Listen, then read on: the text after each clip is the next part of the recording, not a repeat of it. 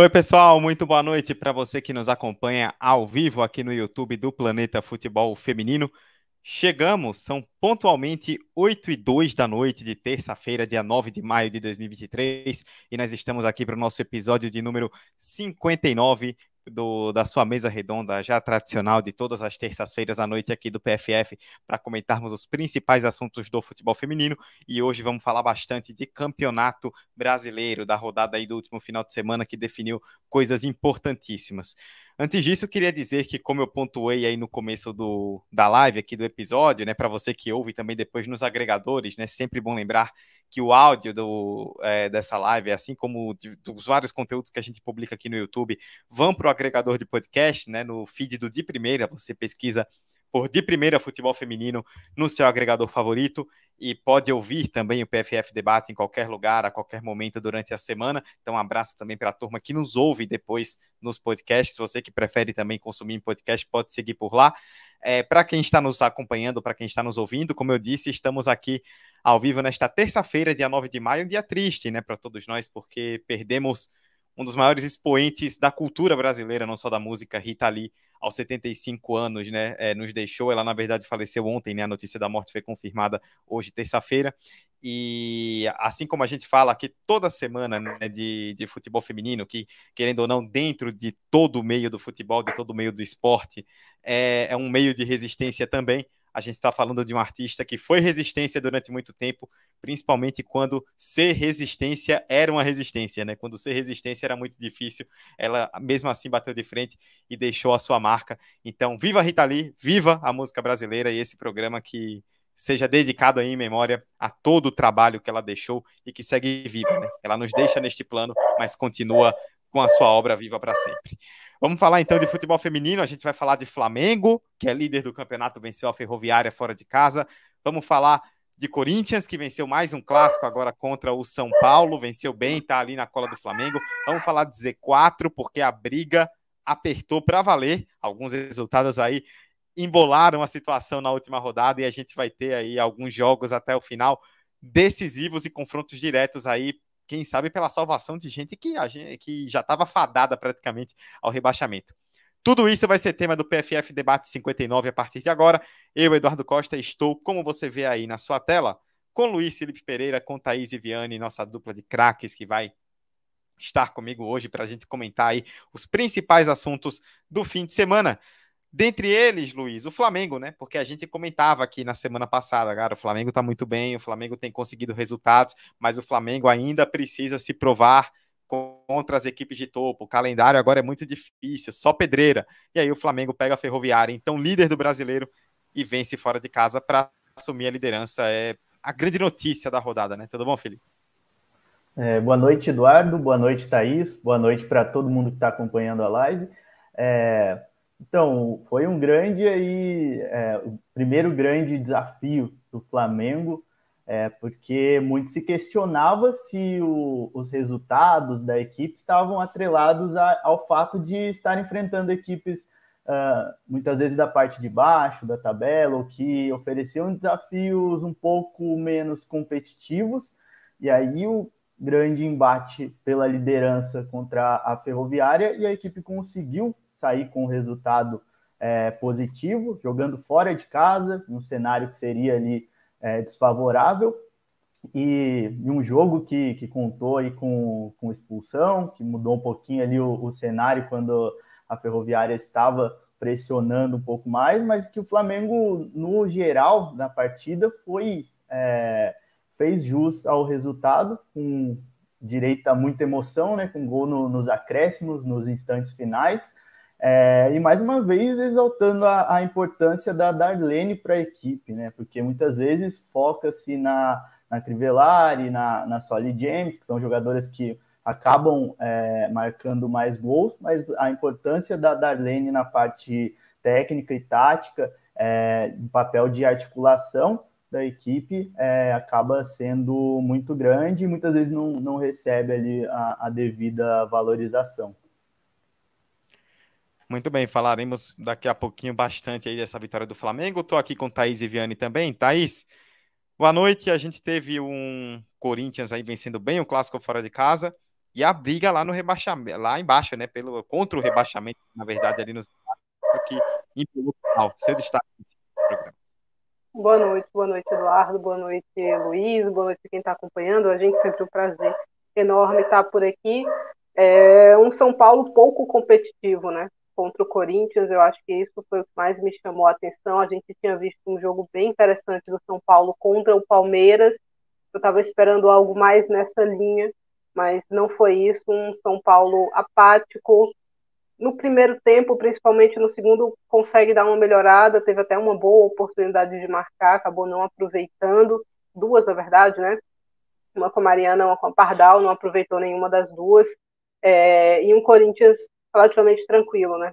Dono tanto do primeiro tempo e até mesmo do segundo, apesar de não ter conseguido marcar né, na etapa final, mas um jogo que não foi incomodado e eu acho que essa apatia do São Paulo em alguns jogos, essa quantidade de oscilações, talvez pese para a equipe em termos de classificação, que vai terminar ali é, essa primeira fase do Campeonato Brasileiro, quem sabe, numa posição muito desconfortável. A tabela é chata, a tabela do São Paulo na, na continuação é uma tabela chata. Então hoje eu acho que não dá para garantir que a equipe avance, por exemplo. Eu acho que isso já diz muito de um time que foi semifinalista, né, na temporada passada. Algumas peças num rendimento muito baixo, a gente pode é, destacar isso daqui, daqui, a, daqui a pouco, Micaele, principalmente, temporada ruim até o momento. Em relação à briga do G4, pegando fogo, porque é, tem algumas equipes que eu acho que não estão no rendimento que a gente estava esperando. Né? O Bahia, por exemplo, vinha é, superando todas as expectativas, e aí tropeça contra um Ariquemes que também cresceu. O Ceará já não é mais aquele Ceará, né? aquela equipe que estava tomando 10 gols e talvez a gente tinha uma expectativa que chegasse a tomar até 100 gols, né, numa temporada, pela maneira como começou. Já é um time mais competitivo, não vai escapar do rebaixamento, isso não vai poder acontecer, mas vai brigar um pouco mais. Aparentemente, talvez isso dificulte é, a vida de algumas equipes que estavam contando com a vitória fácil nesse confronto direto. Talvez a conversa não seja por aí e para falar de decepção, aí acho que Atlético Mineiro e Cruzeiro, a dupla aí, pode dar as mãos e, e se encaixar bem nesse quesito de decepção, porque eu estava esperando que os dois conseguissem é, um G8, né? Com certa tranquilidade, o Cruzeiro, principalmente o Galo, mais, mais brigado, mas a gente estava fazendo as contas outro dia, as simulações, e se os dois ficarem fora, não vai surpreender ninguém. No momento, precisariam, por exemplo, de vitórias em confrontos difíceis, vitórias que aparentemente, nesse momento, parecem improváveis. Então, se a gente terminar com a dupla mineira fora do G8, eu acho que vai ser uma decepção bem grande. Du. Muito bem, ô Thaís, só para constar, a gente te ouve, mas não te vê, tá? Ficou um momento meio. Ih, sabe, rapaz. sabe um momento meio, meio repórter que entra a imagem do repórter lá, ele falando, e a gente só vê a fotinha dele lá e a, e a voz no fundo. Foi mais ou menos isso aí. Sua imagem tá travada, mas a gente tá te ouvindo. O Maicon perguntou: cadê a Thaís? Pois é. Maicon, Eu vou sair tá lá. e vou voltar então, tá, Eduardo? Só um minutinho para ver se. Muito. Muito bem. Enquanto a Thaís retorna, vamos passar rapidamente pelo chat. Isabel Lima deixando boa, boa noite pra gente. Isabel tá sempre conosco aqui nas lives. O Maicon mandou um chora Rafael. Isso foi pro nosso Rafael Alves, porque o São Paulo levou uma surra aí, velho? Provavelmente, hein? Rafael, direito de resposta. Você que está no chat aí, deu boa noite e deixou um Viva Ritali. Pois é, Rafa, Viva Ritali. Ana Vinagre deixou boa noite. Warley, boa noite a todos. O Flamengo só não pode se empolgar, senão quando pegar Palmeiras e Corinthians pode tomar goleada. Vamos falar mais sobre isso. Isabel Lima pergunta se a Darlene será campeã, campeã brasileira esse ano, porque é a chave do sucesso do time. Agora sim estamos vendo a Thaís perfeitamente. Ah. A imagem de altíssima qualidade agora. O... Obrigada, Ana... Ana Vinagre mandando aqui um salve para os atletas do Real Ariquemes. Pois é, vamos falar do Ariquemes daqui a pouco, que o Bahia não pode perder jogos como esse dentro de casa com rivais abaixo da tabela. Vamos falar então de Flamengo. Eu vou começar com você, Luiz, até já introduzir com você lá na abertura. 2 a 1 sofrida no final do jogo, lá na, na boca dos acréscimos do gol da Darlene, mas você mesmo já pontuou que, na sua visão, foi um placar merecido aí para o Flamengo. E, de certa forma, é uma resposta, né? Uma resposta positiva que o Flamengo dá e que deixa mais esperança para o torcedor, pensando que agora a gente tem uma sequência, né? O Flamengo pegou agora a Ferroviária, mais para frente o Flamengo pega é, São Paulo, Cruzeiro, Palmeiras, Corinthians, Internacional. Só pedreira. Então, é um primeiro passo importantíssimo para o Flamengo, que agora é líder isolado do campeonato. Sim, agora o Flamengo aproveitou bem a sequência de, de confrontos mais favoráveis e agora nessa reta final vai ter que se provar em jogos bem mais competitivos, pelo menos em teoria. É, começou bem essa sequência, um jogo que já era esperado que fosse equilibrado, que fosse um jogo é, complicado para as duas equipes, é, mas confesso que esperava um desempenho um pouquinho mais uh, regular da Ferroviária durante a partida. É, eu acredito que o Flamengo teve muitos espaços no entrelinhas da Ferroviária, principalmente a Darlene, é, para uh, fazer passes de ruptura, para fazer esses passes às costas da última linha é, da Ferroviária, para achar a Crivellari nesses movimentos, a própria Duda. É, isso foi um dos pontos ali que, que, precisava ser ajustado, essa questão de compactação. É claro que tinha um risco que é, é, natural pela forma com que a ferroviária joga, pelas linhas um pouco mais altas ali, é, mas foi assim, o Flamengo teve bastante espaço, principalmente no primeiro tempo, é, teve um volume ofensivo muito interessante, é, gerou um lance ali de pênalti que a Darlene acabou desperdiçando, é, e conseguiu sair à frente no, no placar. Uh, a Ferroviária, na segunda etapa, teve um momento em que cresceu. A Sochor, pouco depois de entrar, colocou um passe muito interessante ali para a Aline Gomes é, empatar a partida. Teve ali uma indecisão da Bárbara na saída daquele lance, que, que também, na minha visão, acaba sendo, se não foi assim uma falha foi ao menos uma, uma jogada em que ela poderia ter feito melhor ali.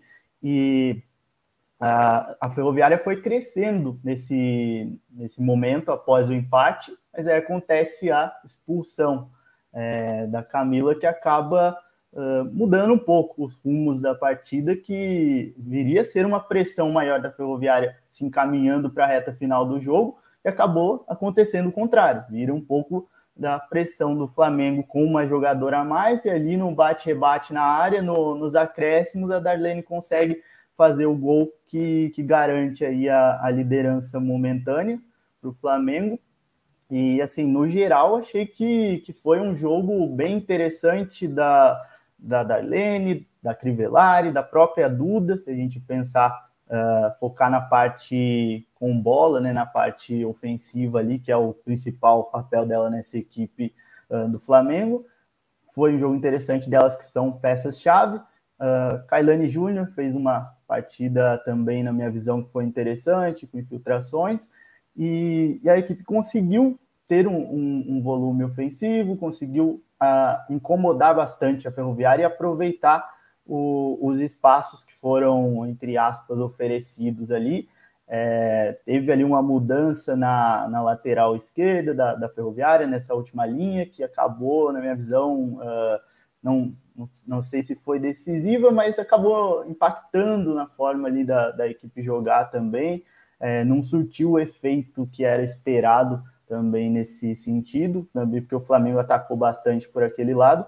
E acabou sendo um jogo que, na minha visão, foi um resultado mais justo ali, pelo que se configurou a partida. Agora, como bem foi citado aí no chat, isso não pode iludir, entre aspas, o, é, os torcedores ou todo mundo que acompanha aí a competição, porque serão outros jogos muito difíceis e não é garantia de que o Flamengo vá conseguir facilmente resultados positivos. Ainda não é uma equipe perfeita, não é uma equipe totalmente equilibrada, tem suas falhas, continua coletivamente sendo um time que tem é, algumas lacunas, que tem alguns pontos aí bem uh, uh, ali para ajustar, que podem ser bem graves num mata-mata, por exemplo.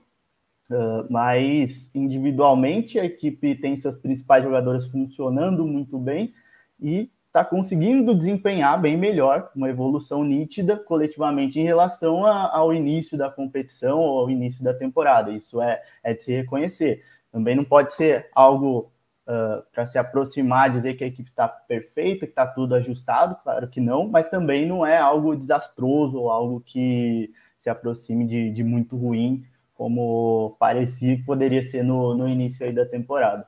É, eu acho que, que tem uma diferença em relação ao, ao Flamengo que começou a temporada para esse agora, que é a Cris, né? Cris no meio de campo ali, eu acho que ela, ela muda o cenário da partida do Flamengo, ela oferece mais consistência, ela fecha alguns espaços, ela é uma peça mais disposta ali, né, a, a fazer a função tática ali que a posição pede. Então, acho que ela é um, um grande auxílio uh, nesse meio de campo. A Ferroviária, o Luiz já ressaltou aí o Flamengo, eu acho que o Flamengo fez realmente uma boa partida e foi o justo vencedor desse jogo. Ferroviária em outro jogo frustrante. Eu acho que contra as grandes equipes, né? Contra o Corinthians já tinha sido uma partida fraca. Hoje, novamente, hoje não, mas no, no confronto contra o Flamengo, novamente, especialmente no primeiro tempo, um jogo muito apático da Ferroviária. Equipe que praticamente não conseguiu agredir o Flamengo na primeira etapa.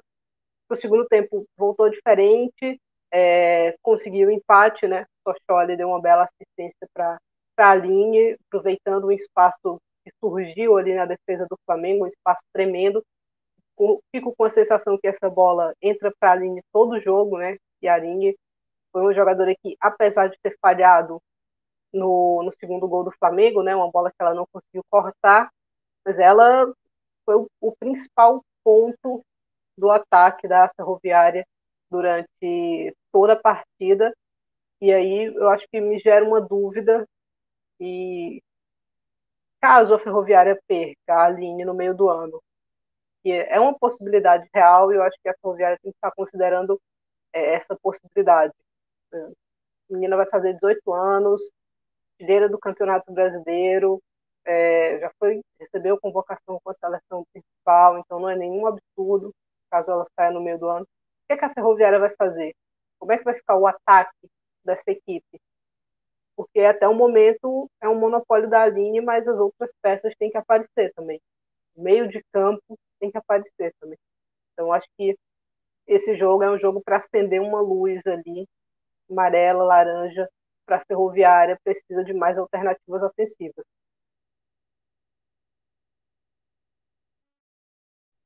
Opa, agora sim. Pronto, uma pequena falha, mas tudo certo. É, inclusive, você citou aí, é, Thaís, a questão da Aline, só para poder trazer para a galera também, né, que nós tivemos a votação aí da jogadora do mês e a Aline foi eleita jogadora do, do mês de abril do Campeonato Brasileiro, superando a Priscila e a Aquino do Internacional. Tá aí o, na tela, né, toda a contagem de votos, né? E o top 10 com Aline Gomes, do, da Ferroviária, Priscila e Aquino do Internacional, Gabi Zanotti do Corinthians, Crivellari do Flamengo, a Amanda do Palmeiras, a Brena do Santos, Vicky Albuquerque do Corinthians, Ingrid da Ferroviária e Thaisa do Flamengo. É, Luiz, tem uma pergunta aqui no chat da nossa queridíssima Isabel Lima, que está sempre com a gente. Inclusive, só para constar, nós temos 30 pessoas aqui acompanhando e 18 likes. Então, vocês 12 que estão assistindo e não deram o seu like, deixem o seu like para ajudar aí a espalhar a live para mais pessoas aqui no YouTube. Pergunta, Luiz, da Isabel Lima.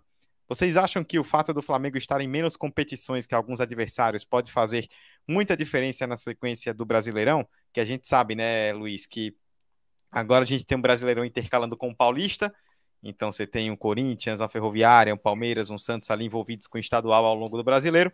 E o Flamengo, na teoria, tem, ou na teoria não, na prática, né, tem um calendário livre aí só para o Brasileirão. Isso pode, para você, respondendo a Isabel, fazer uma diferença positiva aí para o Flamengo pensando no, no andamento do campeonato?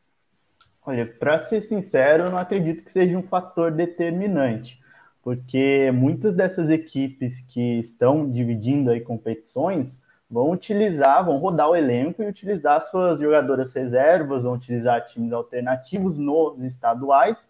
Isso já vem acontecendo. É, pensando em termos de elenco, o Corinthians tem uns três times para colocar para jogar aí no, é, no Paulista se for necessário, tem muitas opções. É, então, esse desgaste, eu acho que no, no caso do Corinthians, por exemplo, não vai ser é, fator determinante. Uh, o próprio Santos já na, na estreia já colocou uma equipe alternativa e tem um elenco um pouquinho mais é, recheado, entre aspas, para fazer isso nessa temporada. A Ferroviária também iniciou com uma equipe mista ali alternativa. Então eu não acho que vai ser um fator uh, determinante. Pode ser que, que influencie em um outro jogo, em um outro jogo, questão de desgaste, mas na, na minha visão não é um fator determinante. E é só o caso do, do Paulista, né, praticamente, porque as outras equipes de outros estados não estão dividindo competição por enquanto. Exato. Thaís, é, caso você queira comentar também sobre essa questão do calendário, e da Aline, que está aí na tela como jogadora do mês também?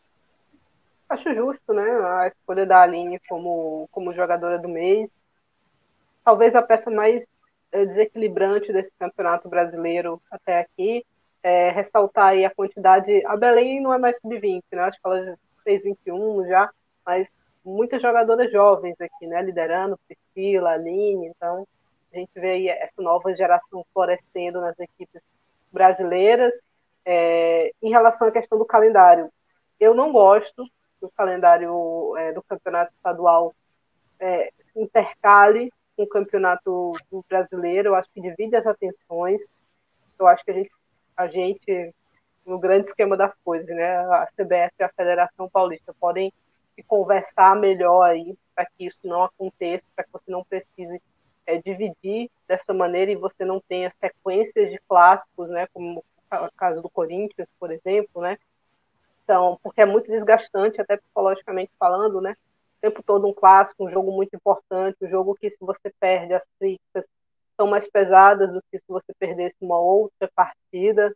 Então, eu acho que existem maneiras melhores de você conseguir encaixar um campeonato estadual, que para mim ou tem que ser no começo ou no final para coincidir o menos possível, ou pelo menos que não seja uma sequência tão intensa, assim, né?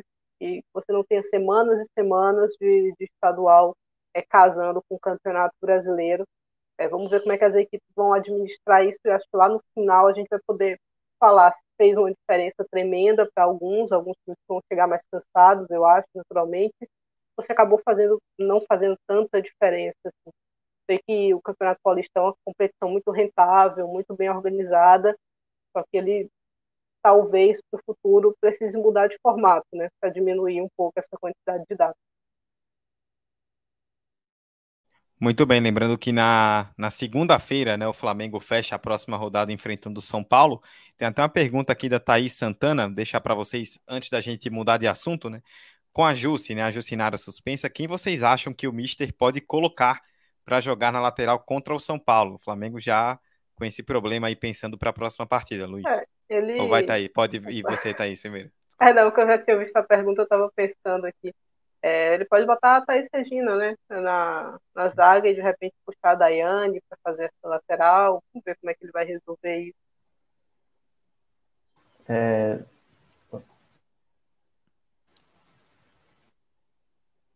O Luiz está muito ouvindo, hein? Quer dizer, não mais, que agora está montado. É, agora, agora, travou, é travou, travou, travou, o botão momentaneamente. Pronto, eu evitei, evitei ficar no mute aqui. Então, é, tem a, se, se estiver saudável, né, tem, teria a opção da Gisele para atuar, mas fica muito mais ofensivo, mais exposto lado. É, tem a opção da própria Rayane uh, improvisada, que aconteceu em alguns momentos uh, improvisar a, a, própria Mona Lisa, mas a equipe é, pode ter essas opções também de, de colocar uma das zagueiras para manter o, o, sistema um pouco mais defensivo, mais fechado.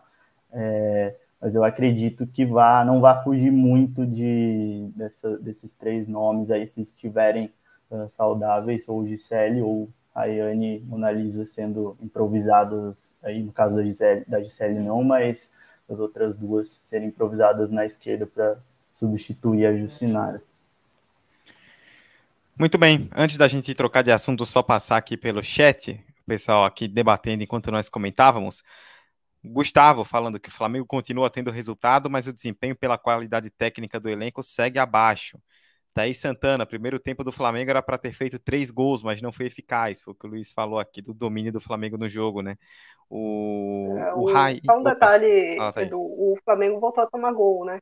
Acho que é um ponto, indo para essa sequência difícil, é um ponto a, a ser, ser considerado. Assim, né? Fazia quatro jogos, se não me engano, que não, não, não tinha a sua defesa vazada. O jogo mais difícil, ou tomado, vai precisar prestar mais atenção né, para essa sequência complicada que tem.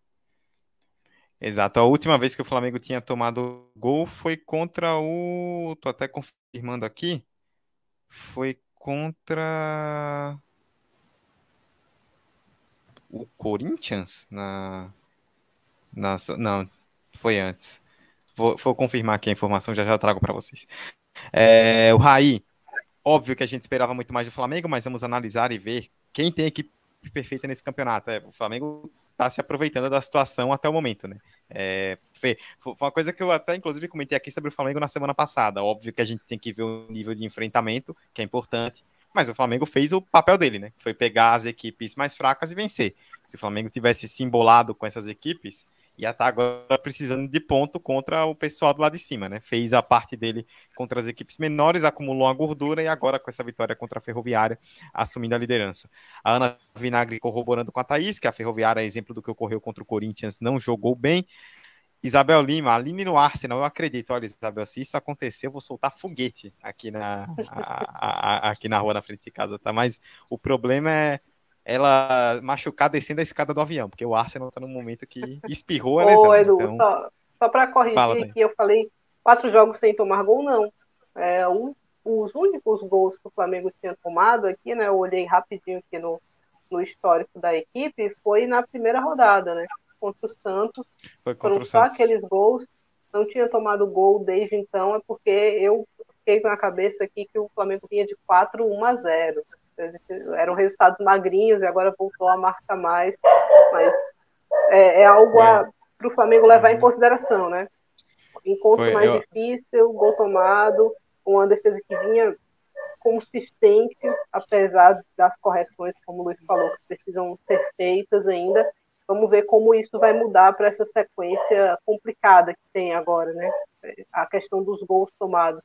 É se vai crescer muito se vai só crescer, né? Que é o esperado, porque vinha de uma sequência sem tomar gols que dificilmente vai ser. Foi, eu cheguei a citar aqui o jogo do Corinthians da Supercopa, acabei pulando aqui na tabelinha o Santos né, na primeira rodada, foi logo depois da Supercopa 3 a 0 o Flamengo tinha três gols sofridos no campeonato, justamente esses três, levou gol agora da, da Ferroviária.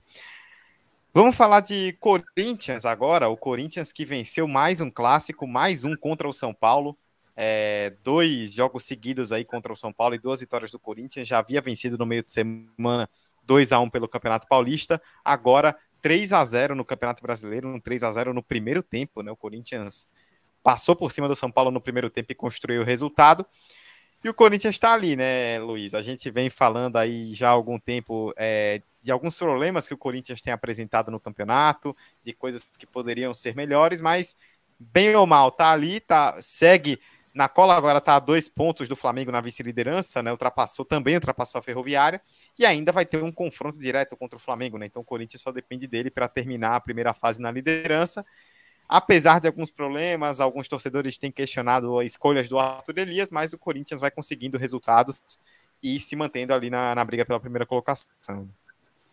Sim, mesmo com todas as ressalvas aí de desempenho em algumas partidas, é, principalmente aí se a gente pegar jogo contra o Real Brasília, uh, jogo contra o, Inter, é, a equipe do, do Corinthians consegue se manter competitiva, tem um, um elenco assim é, realmente que é, destoa da maior parte da, das equipes do campeonato, com muitas opções.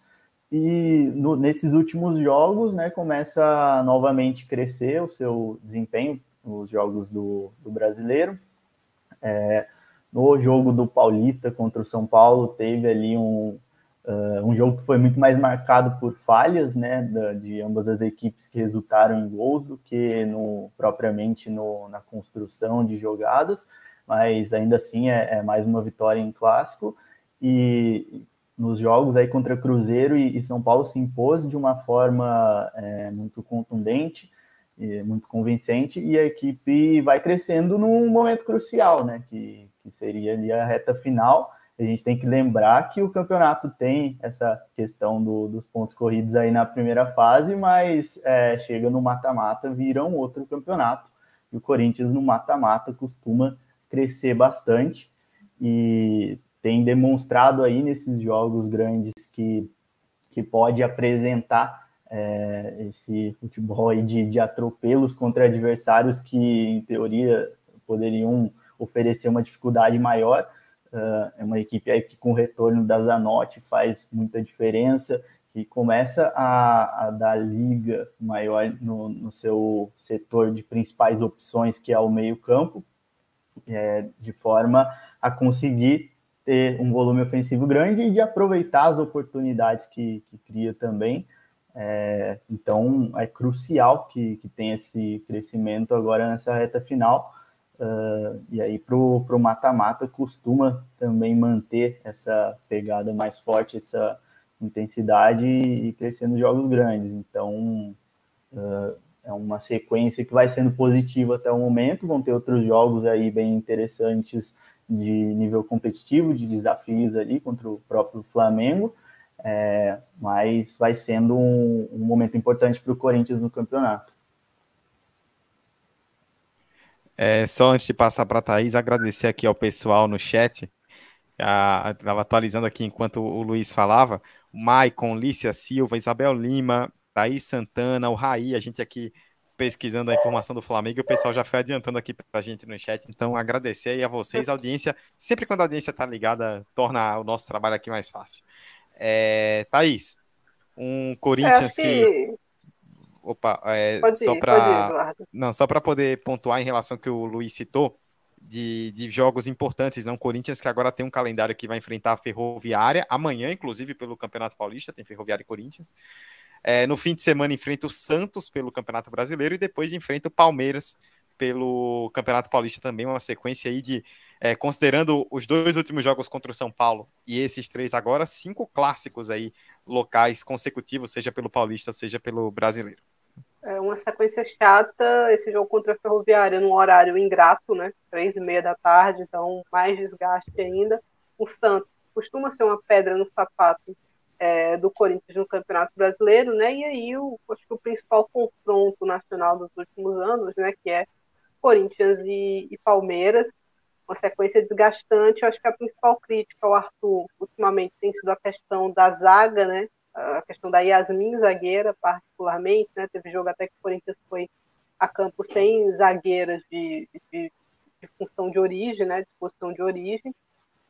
As coisas acabaram indo bem, né? Então, é, esses detalhes acabam sendo menos pontuados. É, um, é algo que eu não gosto ali da, da Yasmin zagueira, não, não vejo realmente é, por essa, essa versatilidade defensiva dela. A saída de bola talvez fique um pouco mais qualificada e etc, etc, mas eu não, não, é, não, não termino de, de ver isso tão bem encaixado. Então, imagino que para duelos mais duros, de repente, como eu falei, o São Paulo vem num momento muito, muito delicado, né? Uma temporada delicada toda, na verdade. Talvez a gente não veja mais a Yasmin como, como zagueira, apesar disso já ter aparecido até em final de Libertadores, né? Então, vamos ver onde está a mente do Arthur em relação a isso, esse posicionamento novo, de repente, da Yasmin. Eu tenho minhas críticas ali, particularmente, mas essa partida tudo foi de maneira muito tranquila, né? O Corinthians construiu uma vitória de maneira tranquilíssima. São Paulo, como eu falei, numa temporada um pouco difícil, acho que a Ariel talvez seja o principal destaque, né? É, o Thiago já mexeu no time do São Paulo no intervalo, né? Tirou a Mili e tirou também a Micaele, veio com peças diferentes. E aí, acho que é válido pontuar aqui uma temporada abaixo da Micaele, né? Que era uma jogadora que fez um sul-americano sub-20 muito bom, e eu fico com a sensação que não deu aquele passo ainda a, a, adiante, sabe? É, não só no, no jogo individual, mas no jogo coletivo também, nas leituras coletivas do jogo, e a gente começa a chegar numa idade que existe o questionamento, né? será que ela vai dar esse passo, né? será que ela vai realmente se tornar aquela jogadora que a gente via possibilidade, vislumbres nela, né? Eu acho que especialmente no lado coletivo, é, de optar pelo drible quando você tinha um passe mais fácil, de é, fazer uma jogada mais pelo, pelo time mesmo do que pelo lado individual, né? Então, eu acho que está faltando essa maturidade um pouco para ela. O momento não é bom, então aí as críticas talvez é, sejam um pouco mais pesadas nesse sentido, mas sinto falta disso. É jovem, pode evoluir, mas eu acho que a sensação que ela me passa é que ela está um pouco estancada, sabe? E aí o São Paulo acaba sentindo esse momento dela também. É, temos 40 pessoas ao vivo aqui no, é, com a gente nesse momento da live, aqui com 36 minutos. Então, agradecer a vocês pela grande audiência, né? É, pessoal sempre colando aqui nas terças-feiras, porém 34 likes. Então, lembre-se sempre, você que está assistindo, que não deu like. Você é com você mesmo que eu estou falando, você sabe quem é. Deixe o seu like, compartilhe a live aí para a galera, para o pessoal é, aparecer, para a gente ter uma audiência ainda maior e poder espalhar a palavra aqui do debate do, é, do PFF. O Luiz, só para poder completar, a gente está falando já sobre essa questão de algumas escolhas aí do Arthur Elias. A Isabel comentou aqui no chat: acho que a torcida questionar escolhas do Arthur é meio que regra, toda escalação tem reclamação. Para mim já faz parte da mística. E a Alicia Silva comentando que toda escalação do Arthur é um surto diferente. É, é, esse acaba sendo um pouco do, do ônus e do bônus de você. É, é um pouco do ônus e bônus de você ter um grande elenco, né? Por um lado, você tem muitas opções o que todo torcedor quer, né? Todo mundo quer que seu time tenha múltiplas opções. Por outro, por você ter múltiplas opções, você pode rodar mais algumas peças, às vezes até da posição original que aquela peça se encontra, como a Thaís destacou bem no comentário anterior. E aí o torcedor acaba arrancando os cabelos, né? Se perguntando por que algumas, algumas escolhas acontecendo, umas mais entendíveis, outras mais questionáveis, mas você ter um grande elenco como o Corinthians tem pensando aí nessas competições acaba permitindo isso, né? Sim, é, é uma da, um dos fatores aí que permite essa, essas escolhas, digamos assim, questionáveis, e também faz parte da característica do Arthur, né? Até no, na temporada passada e em outras, é, ele acaba fazendo ali algumas escolhas improváveis, é, assim, a própria questão da Marisa na zaga era algo inesperado e que ele foi é, ele diz que gosta de fazer com que as atletas se desenvolvam em outras funções, em outras é, posições, para muitas vezes saírem ali de, de, zona de conforto, de conseguirem desenvolver outros indicadores, outras características é, que podem agregar no jogo delas. E isso acaba é, rendendo aí algumas fortes emoções para a torcida em alguns momentos, principalmente quando ocorrem essas mudanças aí no, na última linha, ali no setor defensivo. É, e acho que esse é o grande ponto, a Thaís citou esse, esse ponto das mudanças aí na, nessa linha de defesa, é, que vão sendo bem questionáveis aí, que já geraram alguns, alguns impactos bem é, é, é cruciais ali em alguns jogos, principalmente se a gente for pensar no jogo contra o Inter, por exemplo, é, também não vejo a Yasmin como uma grande zagueira, para mim ela rende muito mais é, na lateral esquerda do que na zaga, e também tem o combo aí de que ultimamente, além da Yasmin estar vindo na zaga, está acompanhada da Tamires no, na lateral esquerda, que deixa ali a equipe bastante exposta por aquele lado, então não é uma combinação que seria das mais interessantes para jogos em que o time é muito desafiado uh, defensivamente. É, a gente vai mudar de assuntos, é, a não ser que a Thaís queira comentar alguma coisa mais sobre Corinthians. Tem alguma observação, Thaís? Não tem, já fez o sinal não. que não tem. Então, só antes, duas duas aparições aqui no chat. Primeiro, um super chat. Recebemos um super chat do Sanchi Japan. Olha só, espero ter acertado. Mandou um vai Corinthians. A torcida corintiana tá sempre em peso aqui, né? Então, um abraço aí para o Sanchi que mandou um superchat para a gente. E uma mensagem muito legal aqui do Cláudio Mitchell. Parabéns pelo programa, Cláudio, diretor de futebol feminino do Grêmio. Olha só, hein? Que audiência de responsa. Agradecer aí ao Cláudio e toda a turma tricolor que nos acompanha também, representado aqui por este que vos fala, inclusive. É, e a gente vai falar agora de briga ali contra o Z4, de um Grêmio que respirou nessa briga depois de uma vitória importantíssima no confronto direto ali contra o Atlético Paranaense por 2 a 0. Se tivesse perdido, estaria numa situação muito pior, porque nessa rodada deu para todo mundo ali pontuar, né? Real Brasília venceu um jogo direto contra o Ceará. O Ceará, a gente sabe qual é a situação, né? Mas o Real Brasília conseguiu uma vitória importante. O Havaí Kinderman, num confronto ali quase que direto, também venceu o Atlético Mineiro. E o resultado talvez mais surpreendente da rodada, pelo que a gente vinha aí vendo de, ao longo do campeonato, a vitória do Real Ariquemes, 3 a 1 fora de casa sobre o Bahia, e o Real Ariquemes se colocando numa situação aí em que dá para sonhar. E aí a gente vai, daqui a pouco eu vou colocar a tabela, a classificação na tela, mas antes só para poder trazer a pontuação. Na verdade, daqui a pouco não. Olha aí, já está na tela agora, vou até dar um zoom aí para o pessoal conferir. Depois, agilidade. Vamos com essa de ficar esperando não, já está na tela é, a parte a classificação na parte de baixo depois de 10 rodadas. Lembrando, caem os quatro últimos, tá? Do 13 terceiro para baixo. É, Real Brasília com 10, 12 segundo. Aí temos a, a, zona de rebaixamento com Atlético Paranaense 7, Kinderman 7, Real Ariquemes 6 e o Ceará já afadado aí ao rebaixamento com 0. Vale pontuar que o Real Ariquemes está a 4 pontos do Real Brasília, né, que é o último time aí fora da zona, só que o Ariquemes ainda enfrenta o Ceará, então deve vencer e ir a nove pontos, e tem um confronto direto contra o Real Brasília. Então, Ariquemes de repente se colocou em uma situação de quem sabe se salvar com duas vitórias seguidas, e a gente tem um Atlético Mineiro com 12, né, que com essa derrota liga um sinal de alerta, e o Grêmio com 13 que deu uma respirada, né, só para pontuar o que eu falei. Se Na o Grêmio verdade, tivesse perdido... O Ariquemes se botou numa, numa situação tão boa que ele tem praticamente quatro confrontos diretos, né, na briga pelo sim, rebaixamento, sim. assim, ou pelo menos confrontos importantes, porque na 14 rodada ele pega o Galo, na 13 rodada pega o Real Brasília, na 12 rodada o Real Ariquemes enfrenta o Ceará, e na próxima rodada, né, na 11 o Real Ariquemes pega o Grêmio. Então, eu acho que vai ser muito difícil escapar de, desse rebaixamento para a equipe do Real Ariquemes, mas é bom ver um time brigando, assim, né? É bom ver uma equipe que já estava dada de como morta, reagindo e botando um fogo a mais no campeonato, duas vitórias consecutivas.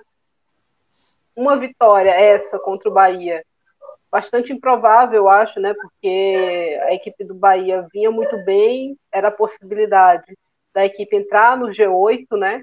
E aí você se frustra contra um adversário, olhando do lado do Bahia, né? que era uma vitória quase certa. E não foi assim. No, no, segundo tempo, o Bahia até martelou bastante, mas não conseguiu encontrar os gols necessários. Então, ah, eu acho bom para o Ariquemes dar essa reagida, é, bota esse fogo no campeonato, já não é mais aquela equipe que todo mundo podia olhar como morta, né? E aí, de repente, pode decidir coisas que a gente não estava esperando que o Real Ariquemes decidisse, né? Eu falei já puxando o tema, né, do perdão, me adiantando aqui Não, a você. Tudo bem. E acho que o Cruzeiro ainda está no G8, né? Mas eu acho que ter vencido o Santos era fundamental para o Cruzeiro ficar mais tranquilo nessa briga. Era um, um jogo que estava. É que o Cruzeiro ficou na frente por duas vezes, né? A segunda, já com o segundo tempo bem, bem adiantado, de repente se tomou uma virada da maneira que tomou, eu acho que o Cruzeiro se colocou numa situação complicada para juntar e comentar logo sobre a dupla mineira, o Galo, então, nem se fala, né? Saiu na frente, teve pênalti para ampliar esse placar, não aproveitou, tomou uma virada, o jogo chegou a estar 3 a 1 depois a guerra diminui, e a tabela do Galo ainda enfrenta Ariquemes e Ceará, por exemplo, né? mas, como a gente já falou, duas equipes que já não são aqueles times que eram no comecinho e mostram sinais de reação, então talvez o Galo não tenha vida fácil nem nesse confronto, eu acho que o Atlético Mineiro, é, depois daquela reação, né, logo que a gente teve a saída da Lindsay, já passou e agora o Galo, eu acho que hoje me surpreenderia se o Galo terminasse no, no G8 pela tabela, pela tabela dos adversários, pelo rendimento do próprio Galo, né? Então precisaria de uma reação tremenda nesse, nesse terço final do campeonato brasileiro. E o Real Brasília, por exemplo, suou sangue, né, para virar contra o Ceará, conseguiu, era importante, mas ainda assim fica numa situação, numa posição bem ameaçada, né, Luiz? É, a questão do, do Atlético, né, foi praticamente uma montanha russa ali do Atlético Mineiro, conseguiu engatar três vitórias seguidas, depois agora três derrotas seguidas é, na, na competição, e em jogos ali que, que poderiam ser bem acessíveis, jogou ali em casa contra o, o Bahia, é, não conseguiu ser eficaz para ao menos empatar aquele jogo.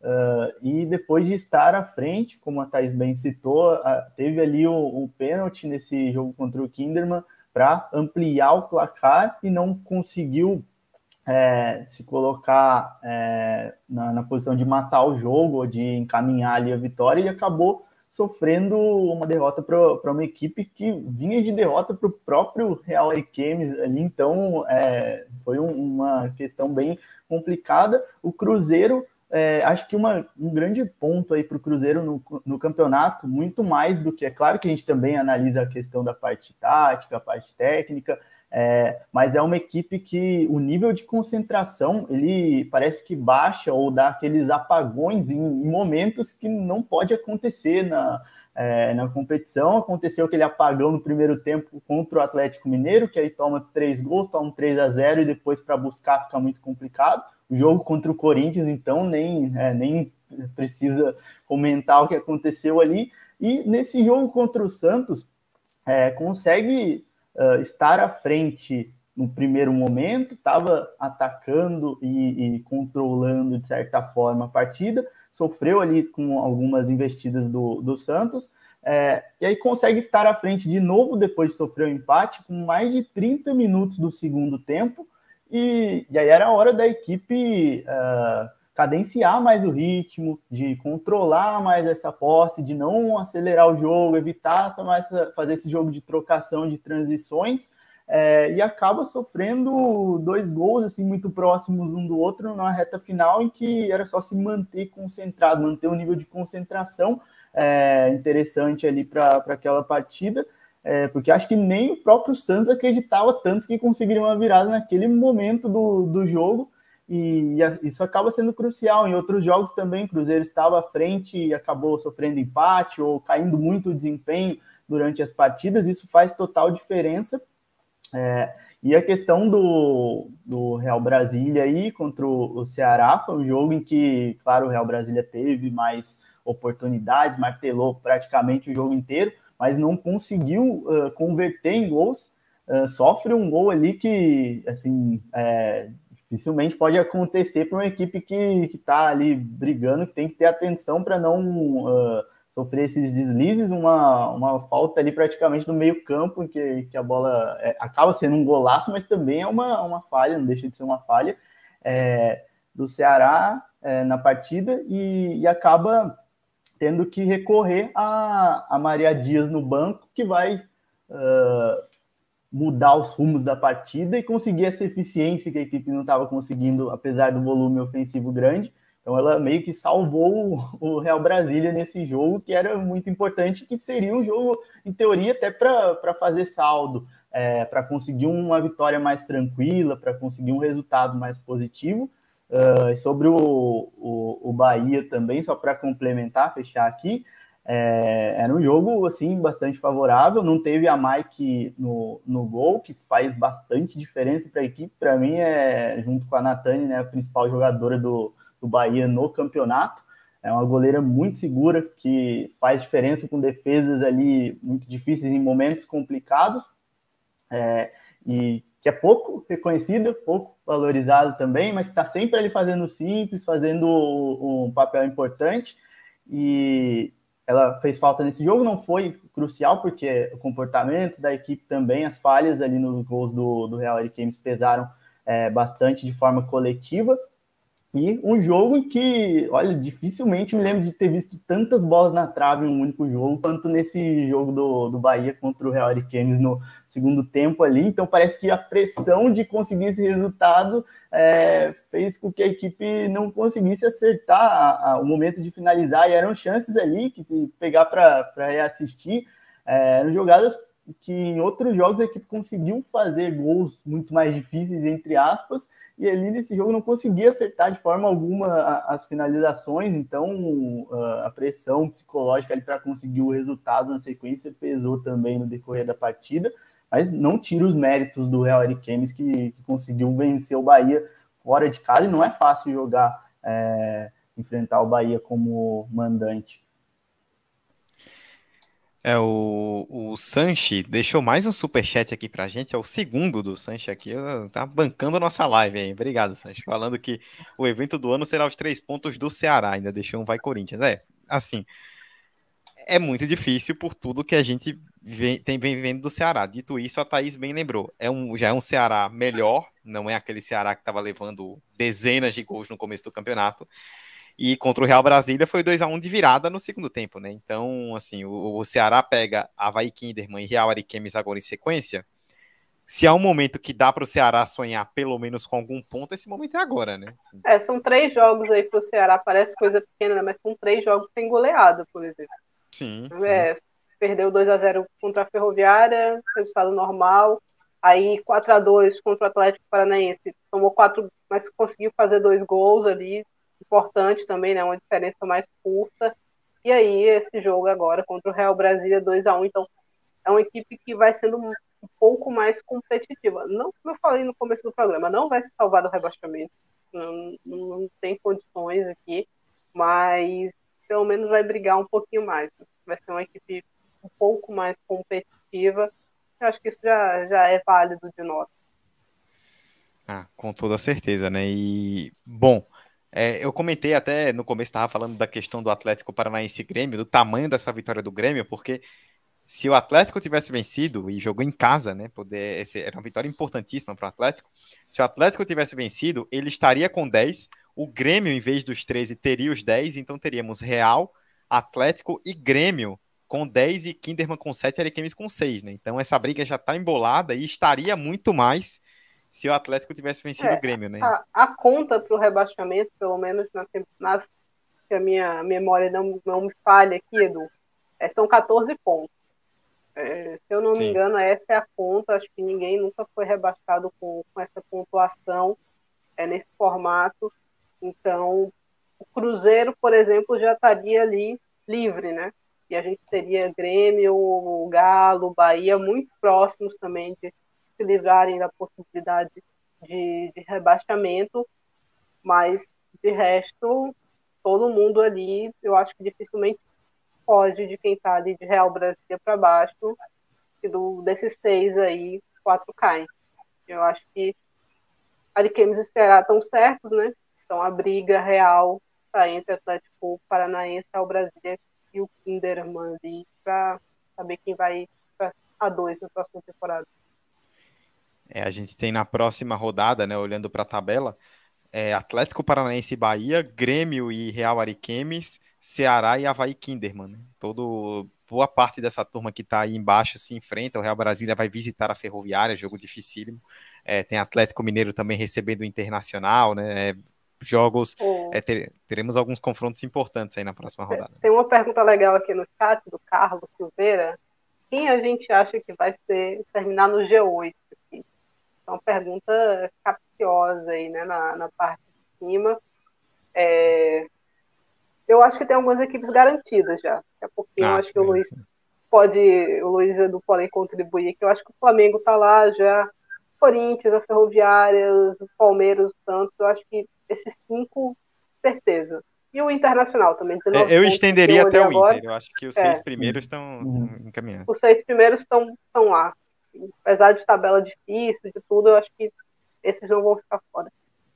E aí o São Paulo e o Cruzeiro estão numa sequência perigosa aqui, né? Não tem nada garantido para eles, é, mas quem está embaixo também nem sempre pontua como deveria pontuar. Por exemplo, o Galo tropeçou no Kinderman. E na, na, nas contas ali, talvez, que a gente fosse fazer, né, nas simulações, era uma vitória para o Galo ali, né? E aí a gente teria que, de repente, somar três, estaria com 15, estaria no G8, não tá? Então, essa oscilação dessas equipes, é, dessa zona, torna um pouco imprevisível, né? Qualquer tipo de, é, de simulação que a gente tem que fazer. Eu, os seis, como eu falei, os seis primeiros, acho que já estão lá. Eu acho, e achismo puro aqui, o Bahia era uma equipe que a gente estava botando dentro também do G8, mas aí vai e tropeça no Ariquemes, por exemplo. É, eu tenho dúvidas em relação à, du, à dupla mineira. Para ser bem sincero, vão conseguir chegar. Era para chegar, na minha opinião, olhando para as equipes, especialmente o Cruzeiro. Mas eu tenho muita dúvida se vai conseguir chegar, então acho que essa, essa é a minha contribuição. em relação aos mineiros, eu não, eu não sei se eles estavam no meu plano inicial, mas hoje eu já não consigo cravá-los. Também não, não cravaria Cruzeiro e Atlético aí no, no G8. Cruzeiro, é, principalmente por essa questão aí do, desses apagões, desse nível de concentração nos jogos, quando a equipe mais precisa estar é, é, às vezes parece que consegue o mais difícil na partida, que é estar em vantagem, e aí no momento que é para administrar aquela vantagem, para é, conseguir cadenciar a partida, acaba oscilando, ou em jogos desde o início ali tem um apagão e, e acaba tendo que correr atrás do placar, então complicado. São Paulo tem essa questão de que tá perder dois clássicos em sequência é, é pesado, acaba tendo um impacto é, na parte mental, parte psicológica aí que, que é, é grande, então vai depender muito de como a equipe vai reagir a esse, essas duas derrotas em sequência para o Corinthians. É, eu acredito que o Grêmio, a questão dos desfalques, dos muitos desfalques, pesa bastante se a gente for pensar ali. Então, eu creio que o objetivo da equipe outro, primeiro, né? Outro aliciar, né, Luiz? É, anunciou essa semana aí, né? Uh, Ortolan, né? Então, Isso são baixas muito, muito graves. E aí é uma equipe que tem que teve que subir algumas atletas do, do sub-20 para compor esse elenco, para completar ali. Teve aí o agora o registro da Agostina, da, da Argentina que veio do River, que aí já marcou gol até na é, contra o Atlético, mas pelo por essa questão do elenco estar curto, por conta dessas várias lesões de atletas importantes, de atletas fundamentais ali, é, acaba sendo difícil pensar que, que, o Grêmio vai engatar uma grande sequência, e pode acontecer, mas acredito que a meta da equipe é mesmo, primeiramente, se afastar bastante dessa, desse Z4, muito mais do que mirar o G8 nesse, nesse primeiro momento, porque são desfalques ali muito é, grandes em quantidade e importância na, na equipe, é, o Bahia, essa, essa derrota para o Real Ariquemes acende um, um, sinal de alerta importante, porque era uma equipe que vinha surpreendendo positivamente em alguns jogos, alguns resultados, mas que, que se voltar a vacilar dessa forma também não vai é, conseguir ser convincente. A verdade é que parece que ninguém quer essas duas vagas aí, do, essas duas últimas vagas do G8, porque todo mundo que tem a chance de vencer, estar mais tranquilo ali, acaba sendo derrotado ou fazendo jogos abaixo. Então, na verdade, mesmo sendo sincero, não, não colocaria minhas fichas em praticamente nenhuma das equipes, porque não dá para confiar em ninguém. É, dá para dizer que não tem. Talvez o Bahia um pouquinho por uhum. exceder a, a, as expectativas iniciais, né? Mas merecendo, merecendo essas duas vaguinhas aí para o G8 até o momento, só vai ter que mostrar mais, viu, Edu, nessa fase final do campeonato. Né? Não, a impressão que eu tenho, só para corroborar o que o Luiz disse, é que não vai classificar quem, quem não vacilar, é quem vacilar menos, né? Porque todo mundo aí em algum momento derrapa, né? É, por exemplo, o São Paulo está em sétimo. Até semana passada, antes do jogo contra o Palmeiras, a gente falava aqui do São Paulo. Cara, São Paulo perdeu pontos importantíssimos e vai pegar uma sequência pesada. De repente ganha do Palmeiras e está na briga de novo. O Cruzeiro, é, eu estava aqui apresentando o PFF Debate na semana passada com o Christian e com a Rafa Carolina, e o Christian estava pontuando, a gente estava comentando essa questão do Cruzeiro, né?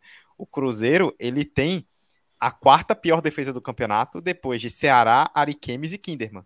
Então, se você pegar os três últimos colocados, depois deles, a pior defesa é o Cruzeiro, né? E, e é, mostrou e, por que no, contra o Santos. É, mostrou por que contra o Santos, mas aí contra o Corinthians. Faz o jogo que fez, né? Um primeiro tempo, assim, desastroso, é, terrível.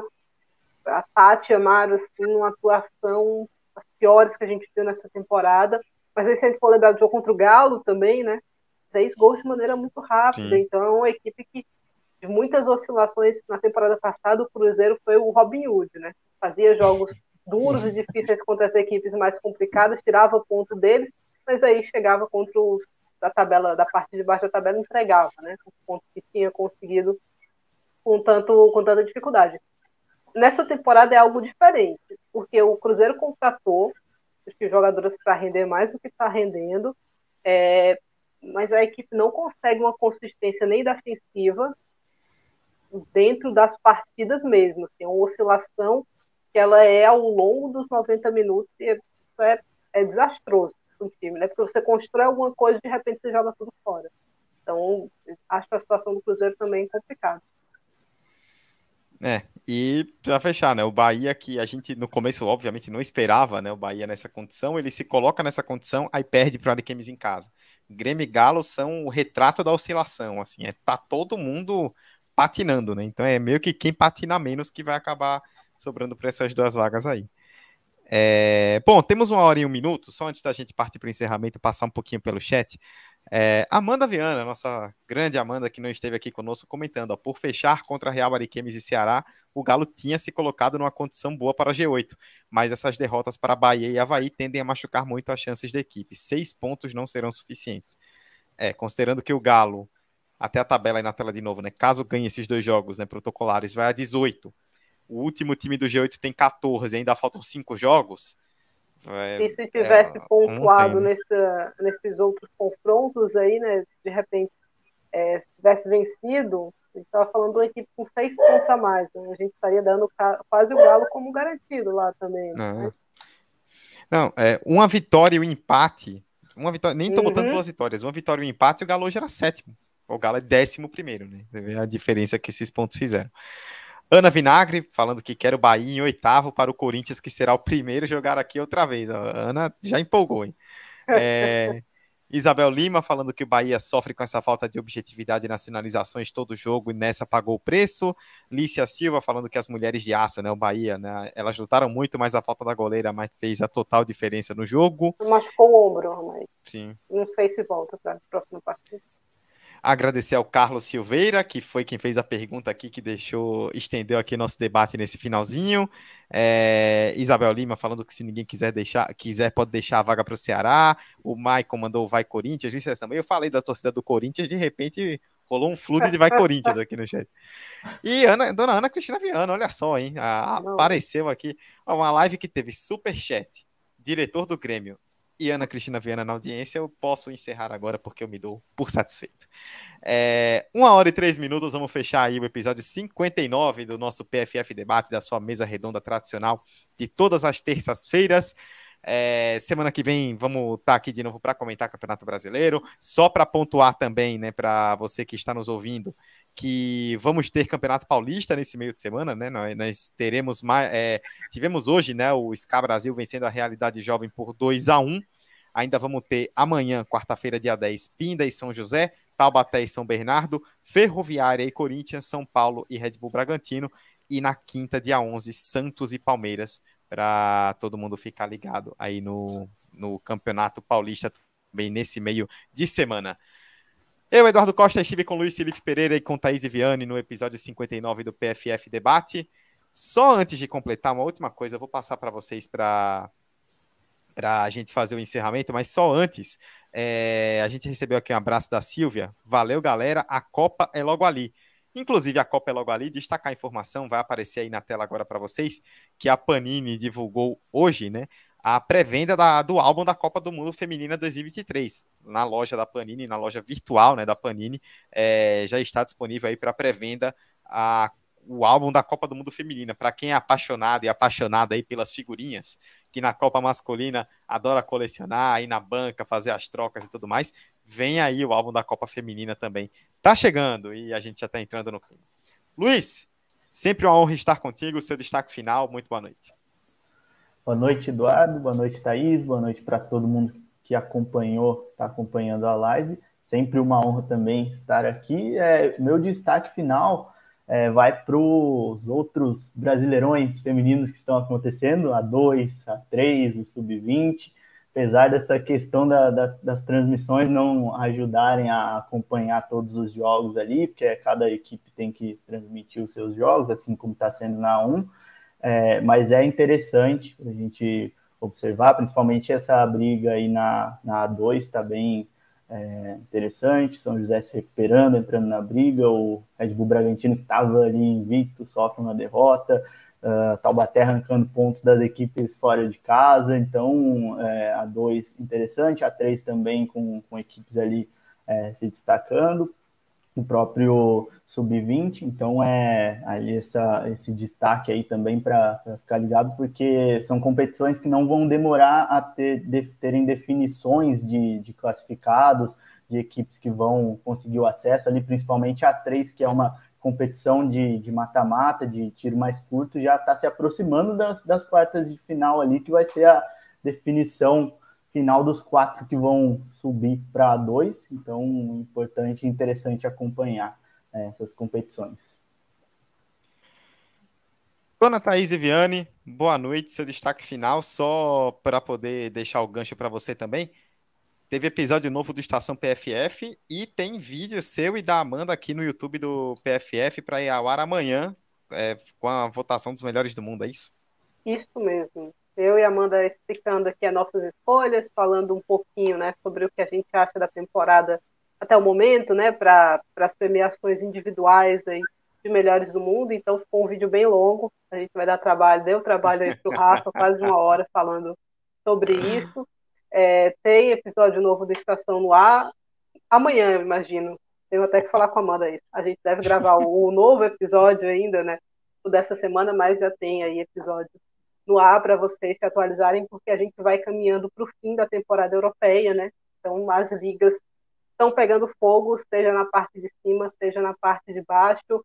É, das quatro grandes ligas, a gente só tem um campeão até o momento, que é o Barcelona, né? Na Inglaterra está tudo embolado, mas mesmo no campeonato espanhol, a gente tem uma briga ali contra o rebaixamento muito interessante, muito intensa. É, e vamos ver aí, porque o, a, o fim de semana e, e, o meio de semana prometem ser agitados até que a temporada seja concluída lá no dia 3 de junho, né, com a final da Champions. Sobre temporada europeia, eu só posso dizer que Liverpool, muito obrigado. Deu uma, deu uma grande ajuda aí no, no, no final de semana. Tá? É, a Thaís comentando aí sobre essa questão da votação de melhores do mundo, só para inteirar quem não está ligado, a Thaís e a Amanda participaram aí, né? Da, Eu, da Amanda votação, e o Thiago. E o é Thiago a agenda também. do Thiago está muito apertada, a gente não conseguiu gravar com ele, mas nós três. É, Amanda, Thiago e Thaís, nosso trio aqui de craques do PFF, participou da votação de melhores do mundo aí é, do GE. É, a votação ela é feita mensalmente, né, para jogadora, para goleira e para técnico, né, no caso do futebol feminino, também para o masculino. Amanda, Thaís e Thiago participaram e esse vídeo aí com a Thaís e com a Amanda vai estar no ar amanhã no YouTube, amanhã, quarta-feira, dia 10 de maio, no YouTube do PFF, discutindo aí as escolhas, com a Thaís e a Amanda discutindo as escolhas. Tivemos também na última semana um vídeo da Thaís com o nosso chefe Rafael Alves falando da desse quiprocó que tá rolando aí da FIFA com as TVs na Europa, né? O Gianni Infantino fazendo algumas ameaças até duras aí de transmissão. É, vamos ver no que isso vai se desenvolver. E a Thaís e o Rafa fizeram uma análise bem legal sobre o assunto. E o pessoal segue aqui na insistência das lives de 5 horas durante a Copa do Mundo, né? A Isabel, se a Copa é logo ali, as lives de 5 horas também são logo ali. E a Ana Vinagre, PFF revezando apresentadores e comentaristas, a live de 5 horas vem. Vamos discutir, tá? Está, está subjusto, já diria o outro. Ana Vinagre, Isabel Lima, Maicon, Ana Cristina Viana, Jackson Oliveira, Amanda Viana, Carlos Silveira, Lícia Silva, o Sanchi, que deixou os dois superchats aqui pra gente, o Cláudio Mitchell, diretor de futebol do Grêmio, que deixou a sua audiência, Magno Rodrigues, Gustavo, é, todo mundo que participou, Thaís Santana, Raí, é, toda a turma que lá desde o começo da live deixou seus comentários e participou aqui com a gente. Muito, muito obrigado pela audiência de vocês. Em mais uma terça-feira, em mais um PFF Debate. Nos vemos na semana que vem para a edição de número 60 da sua mesa redonda de todas as terças-feiras aqui discutindo futebol feminino. No mais, continue ligado nas redes sociais do PFF, contribua com o Pix, caso queira aí colaborar com o nosso trabalho, Pix Planeta Futebol Feminino, hotmail.com. Vocês das lives de 5 horas, mandem Pix para contribuir também, tá? Não adianta só pedir não, tem que contribuir também. No mais, nos vemos na semana que vem. Beijo a todos, viva Rita Lee mais uma vez para a gente fechar a live de hoje. Nos vemos na próxima. Tchau.